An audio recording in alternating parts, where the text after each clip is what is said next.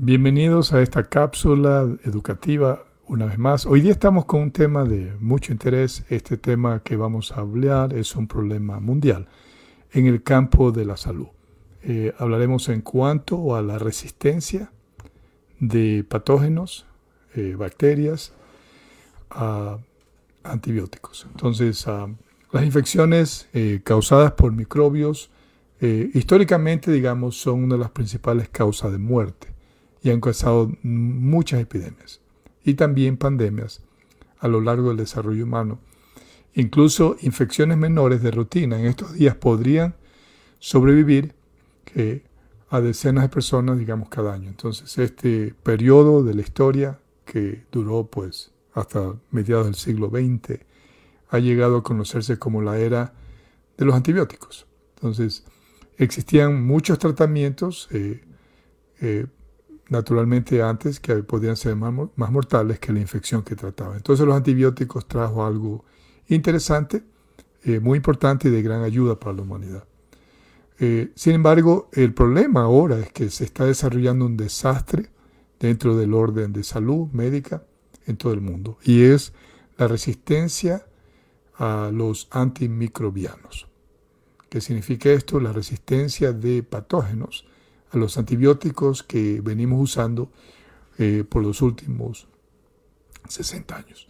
Entonces, eh, esta resistencia ocurre cuando una bacteria, un virus, hongos o parásitos, ellos evolucionan para anular los efectos de los medicamentos antimicrobianos. Eh, lo que conduce a que los medicamentos, los medicamentos para estas infecciones se vuelvan ineficaces contra infecciones comunes inclusive, digamos, este, al uso de clases de medicamentos que cada vez, digamos, se hacen más poderosos, que pueden tener efectos secundarios negativos para el paciente. Entonces, con el aumento de la resistencia a los antimicrobianos, corremos el riesgo de entrar en una era posterior a los antibióticos. Hay varios factores importantes eh, que provocan el desarrollo y la propagación de microbios resistentes a los fármacos. Esto incluye el uso indebido y el uso excesivo de antibióticos en la agricultura y en la medicina. Eh, también el control deficiente de infecciones y enfermedades. Eh, la falta de acceso a agua potable y de saneamiento. Eh, también, digamos, el, el, la pérdida, digamos, la, la cantidad de tóxicos industriales, la falta de concienciación y aplicación legislativa también dentro de las leyes. Entonces, la resistencia se produce de forma natural, a través de algo que se conoce como adaptación genética multigeneracional y mutaciones en patógenos, algunos de los cuales pueden surgir en forma espontánea, así como el paso de información genética entre diferentes células eh, bacterianas. Eh, este es un mecanismo de defensa natural que toda bacteria tiene, todo patógeno microbio lo tiene. Ahora, con los años y el uso de antibióticos se han creado superbacterias. Entonces, ¿qué son las superbacterias? Estas son cepas microbianas que se han vuelto resistentes a los medicamentos que se utilizan para tratarlas. Eh, estas cepas o estas bacterias presentan obstáculos para el tratamiento eficaz de diferentes dolencias comunes y ha dado lugar a muchos brotes hospitalarios este, en los últimos años. Según la Instituto digamos, de Control de Salud, estas cepas, este tipo de bacteria resistente, que eh, más de 3 millones de personas en los Estados Unidos. Y también mata, digamos, a más de 40 mil personas cada año. Eh, no se trata solamente de entornos de atención médica, eh, se ha encontrado este tipo de bacterias circulando en las comunidades, no solo en los hospitales, lo que representa un riesgo muy importante para la salud. Eh, una base desarrollada de eh, recientemente, digamos, en los, de los genes que conducen a la resistencia a los antibióticos, se ha encontrado que hay más de 20.000 diferentes genes que potencialmente pueden producir eh, resistencia. Entonces, de 400 diferentes tipos de condiciones y nuevas potenciales bacterias. La buena noticia es que muy pocos de estos existen como determinantes de resistencia funcional en cepas patógenas. Aún así, ha habido un aumento de superbacterias y esto es implacable. Entonces existen diferentes tipos de estas superbacterias y estas están en circulación desafortunadamente en los hospitales y ahora en la población. Las principales cepas incluyen Staphylococcus aureus, resistente a la meticilina, ¿no? Eh, las iniciales son MRSA. Este tipo de eh, bacteria, digamos, es mortal en algunos casos y pues es peligroso. Eh, enterobacteriosis resistente a carbapenicus, ¿no? el Enterococcus resistente a vancomicina, el Resistente a múltiples fármacos y el E. coli, E. coli H30RX. Ahora, el MARSA, que es el primero, MRSA, causa infecciones en la piel. Estas infecciones, digamos, graves provocan neumonía e infecciones del torrente sanguíneo. Es posiblemente la más conocida de todas las bacterias debido a la cobertura de brotes recientes en, el área médica. Ahora, por otro lado, la cepa HRX desde E. coli, el coli, E. coli, es ahora una de las principales causas también de infecciones bacterianas en todo el mundo, tanto en mujeres, ancianos, y se ha descubierto que la infección está relacionada con la atención médica.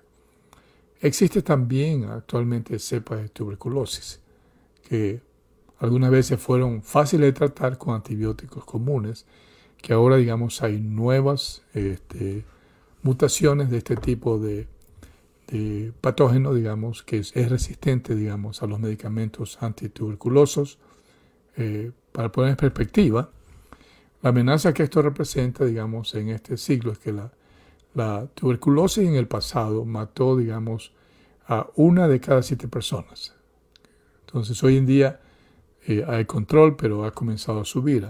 Ahora, digamos, mata a unas 350 personas cada año solamente en Inglaterra, cuando este, este tipo, digamos, de cepa, digamos, se había, se creía que se había eliminado, pero desafortunadamente esta nueva eh, eh, mutación de, este patógeno, digamos, está en, el ambiente.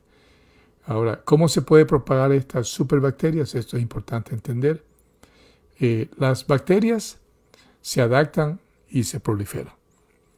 Representan realmente un peligro cuando esto ocurre, convertirse en una cepa dominante, dominante en la sociedad, siendo eh, realidad la era posterior a los antibióticos. Esto a su vez podría conducir a mayores hospitalizaciones y muertes eh, porque en los últimos años han sido condiciones médicas eh, que son fácilmente tratables con infecciones. Sin embargo, ahora existen situaciones, digamos, más severas en este sentido. Entonces, hay manera, digamos, de controlar la propagación. Y esto es importante, ¿no? Que la propagación es algo que podemos controlarlo todos. Una, limitar el uso de antibióticos en las industrias agrícolas.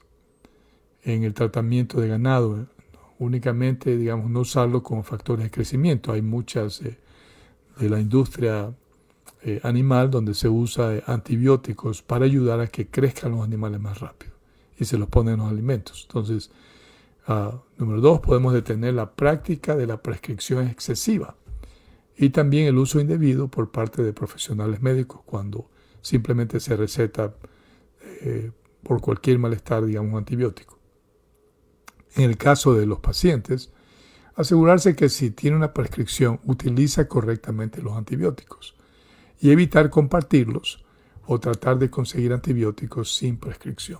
Entonces, porque esto es un problema eh, siguiente es mejorar acceso a agua potable para poder beber y la higiene. Digamos, hay países donde todavía hay problemas con esto. Ah, saneamiento también adecuado, digamos, es importante, digamos, porque hay países donde no hay mucho saneamiento y esto es importante. Algo eh, sencillo, pero que todos podemos hacer es lavarnos las manos y no compartir toallas y productos de higiene. Entonces, cuando vamos al baño, en cualquier lugar público o privado, digamos, lavarnos las manos después de, utilizar los servicios higiénicos. Ah, eh, por otro lado, digamos, también los gobiernos han tratado de hacer campañas de, para sensibilizar a las personas para que no usen, digamos, antibióticos sin prescripción. Y también hay organizaciones médicas que están tratando de educar a los médicos para que traten de restringir la cantidad de antibióticos que se utiliza. Muy bien. Este, ahora, eh, ¿qué es lo que ocurre y por qué razón, digamos, este, estos procesos de resistencia ocurren? Eh, como mencioné inicialmente, eh, los mismos patógenos tienen la habilidad de poder mutarse y protegerse y se comunican también. Cuando recibe un antibiótico, normalmente, digamos, el antibiótico es efectivo. ¿no? no hace daño al cuerpo, pero, digamos, este, produce problemas. El problema es que las bacterias no las mata rápido, lo que da tiempo, digamos, a que bacterias eh, puedan comunicar eh, la secuencia, digamos, molecular del antibiótico. Entonces, bacterias como se hablan entre ellas a través de químicos y informan a las bacterias distantes de que hay algo que potencialmente podría destruirlas. Entonces, las bacterias uh, saben cómo encapsularse y también, digamos, este, teniendo ya la información antibiótico, producen eh, una mutación que les permite, digamos, sobrevivir eh, al efecto del antibiótico, algunas, aunque, aunque muchas mueren con el antibiótico, pero algunas sobreviven, se encapsulan y más luego, digamos, este es el inicio